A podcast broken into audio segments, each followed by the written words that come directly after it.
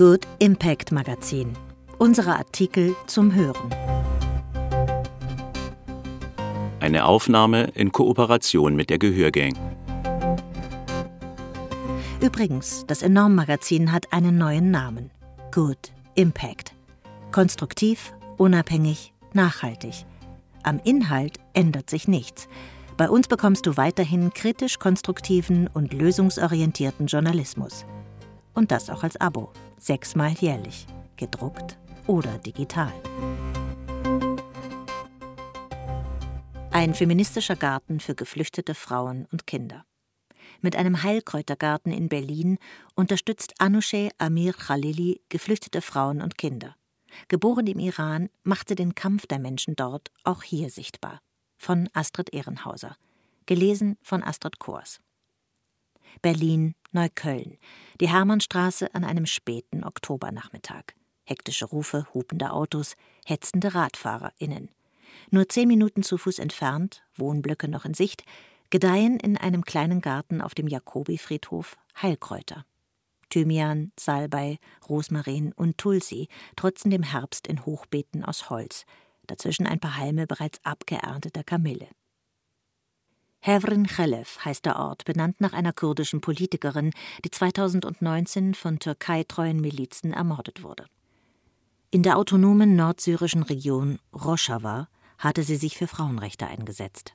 Darum geht es auch hier in Neukölln. Etwa 20 Frauen mit und ohne Fluchterfahrung kommen regelmäßig in dem Heilkräutergarten zusammen, um zu jäten, zu sehen, Raum für sich und für Gespräche zu finden.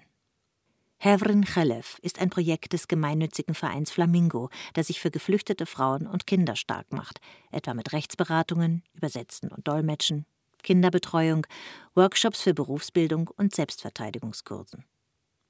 Vor sieben Jahren hat Anousheh Amir Khalili den Verein gegründet vor drei Jahren 500 Quadratmeter Garten gepachtet.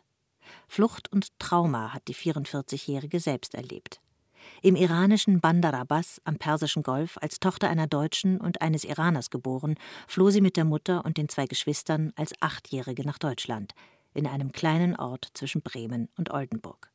Die Erinnerungen an ihre Kindheit vor der Flucht, geprägt von der Angst der Eltern, den Zwängen des totalitären Regimes, den Bombardements während des Ersten Golfkriegs.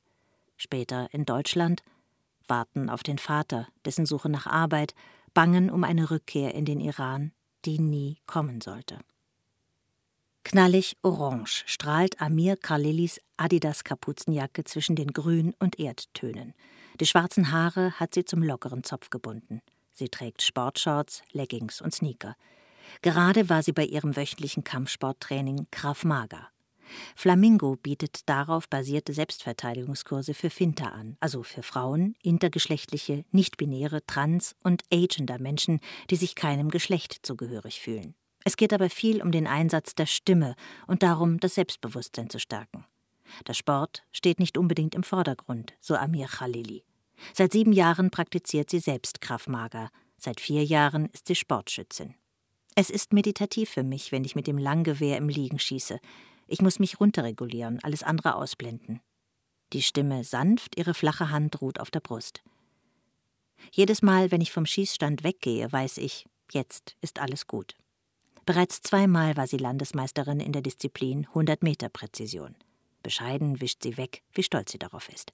Auch wenn es um ihren Aktivismus bei Flamingo geht, spricht sie lieber über andere. Viele sind enge Freundinnen. Silan, Katja, Sias oder Shermin.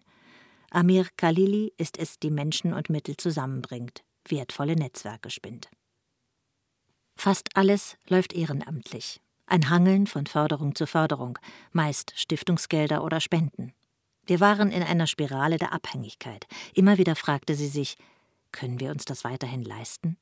Doch nicht nur die Aufgaben wurden mehr, sondern auch die Frauen, die auf Flamingo zählten. Amir Khalili ist Idealistin und weiß doch, wir Frauen leisten Care-Arbeit in Vereinen und zu Hause, und dabei verdienen wir kaum etwas, sodass wir später in die Altersarmut rutschen. Wenn wir uns bei Flamingo selbst so ausbeuten, hat das mit Feminismus nichts zu tun. Vor einem Jahr war daher klar, entweder wir hören auf oder wir machen das jetzt richtig als Business. Sie gründen das Social Startup Band of Sisters, um online Produkte zu verkaufen. Derzeit Pfefferminz, Rosmarinbalsam, Tee und Naturseifen nach traditionellen Rezepten nordsyrischer Frauen. 20 Prozent der Erlöse sollen in das selbstverwaltete Frauendorf Djinwa in Rojava, Nordsyrien, fließen. Spenden von Flamingo halfen dort bereits, eine Trinkwasserversorgung und ein Gesundheitszentrum aufzubauen. Dicht wuchern Brennnesseln zwischen den Beeten und über die Trampelpfade, die sich zwischen Fenchelstauden und Brombeerhügeln schlängeln, dazwischen wilder Hopfen. Aus den Brennnesseln machen wir ein Pulver, das ist voller Eisen. Der Hopfen wird zu Beruhigungstee, sagt Amir Khalili. Sie zeigt auf ein abgeerntetes Gemüsebeet, das Frauen des kurdischen Frauenrats Destan pflegen. Freundinnen des Heilkräutergartens, wie Amir Khalili sie nennt.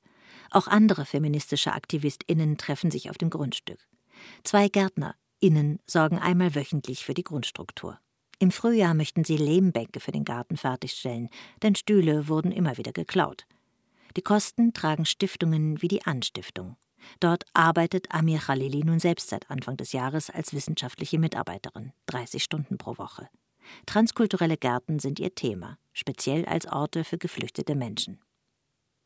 Der Bauwagen duftet nach Salbei und Thymian, die in feinmaschigen Hängekörben trocknen. Roségoldene Teedöschen stehen in den Holzregalen, manche außen schon leicht angerostet. Darauf Jin Jian Azadi, Frau, Leben, Freiheit, politischer Slogan der kurdisch-feministischen Freiheitsbewegung. Als die 22-jährige Kurdin Gina Massa Amini am 16. September in der iranischen Hauptstadt Teheran auf brutale Weise festgenommen wird und in Polizeigewahrsam stirbt, findet Jin Jian Azadi international wieder Gehör. Das macht auch hierzulande sichtbar, was dort schon so lange passiert. Ein totalitäres Regime der Scharia, das errichtet wurde, um Frauen und Mädchen zu kontrollieren und zu unterdrücken. Amir Khalili spricht entschieden. Das sind keine Proteste mehr, das ist eine Revolution, eine feministische. Die Kraft der kurdischen Community und der jungen Menschen macht ihr Hoffnung. Sie gehen raus für ihre Freiheit und sind bereit, ihr Leben zu opfern. Es gibt keinen Weg mehr zurück. Wichtig auch die weltweite Solidarität. Dass 80.000 Menschen auf der Demo in Berlin waren, macht Druck auf den globalen Norden, nicht weiter Geschäfte mit dem Regime im Iran zu machen. Es sind Sätze wie diese und schonungslose Bilder aus dem Iran, die sie täglich auf Social Media postet. Lesbos, November 2010. Anousheh Amir Khalili dreht einen Dokumentarfilm mit geflüchteten Minderjährigen auf der griechischen Insel. Sie ist ausgebildete Kamerafrau, hat Iranistik und Anthropologie studiert. Lesbos war ein Knackpunkt für mich. Ich habe gemerkt, zu diesem Aktivismus zieht es mich. Zurück in Deutschland lässt sie sich schulen in Rechtsberatung für Geflüchtete, übernimmt wenig später die Vormundschaft für einen zwölfjährigen afghanischen Jungen, Yahya, seine Eltern ermordet von den Taliban. Doch gerade hat sie selbst ihr erstes Kind geboren. Als ihre Tochter erkrankt, strauchelt sie, denkt, ich schaffe das nicht. Doch Yahya braucht sie. Bis heute haben sie eine enge Bindung. Seine Tochter ist nach der ihren benannt. New York, Mai 2022. Eine Preisverleihung. Runde Tische, gedeckt für eine Gala, Scheinwerfer erstrahlen die Bühne. Die Singer-Songwriterin Milk spricht: Unsere nächste Preisträgerin setzt sich unermüdlich für Frauen und Mädchen ein, deren Leben durch ethnische Spannungen, politische Auseinandersetzungen, Hungersnöte, Klimawandel und Terrorismus zerstört wurde. TV-Journalist Scott Evans ergänzt, sie ist auf einer Mission, geflüchtete Frauen und Kinder zu empowern. Amir Khalili schreitet auf die Bühne, nimmt den Global Citizen Award für Deutschland entgegen. Die international tätige NGO ehrt AktivistInnen, schafft Aufmerksamkeit für deren Arbeit und die nachhaltigen Entwicklungsziele der UN. Seither findet Amir Khalili immer mehr ihre öffentliche Stimme, schreibt etwa auf der Webseite von Global Citizen. Die iranische Regierung repräsentiert das barbarischste und faschistischste System, das ich kenne. Und ich kämpfe mit den Tränen, denn manchmal weiß ich nicht, was mieser ist.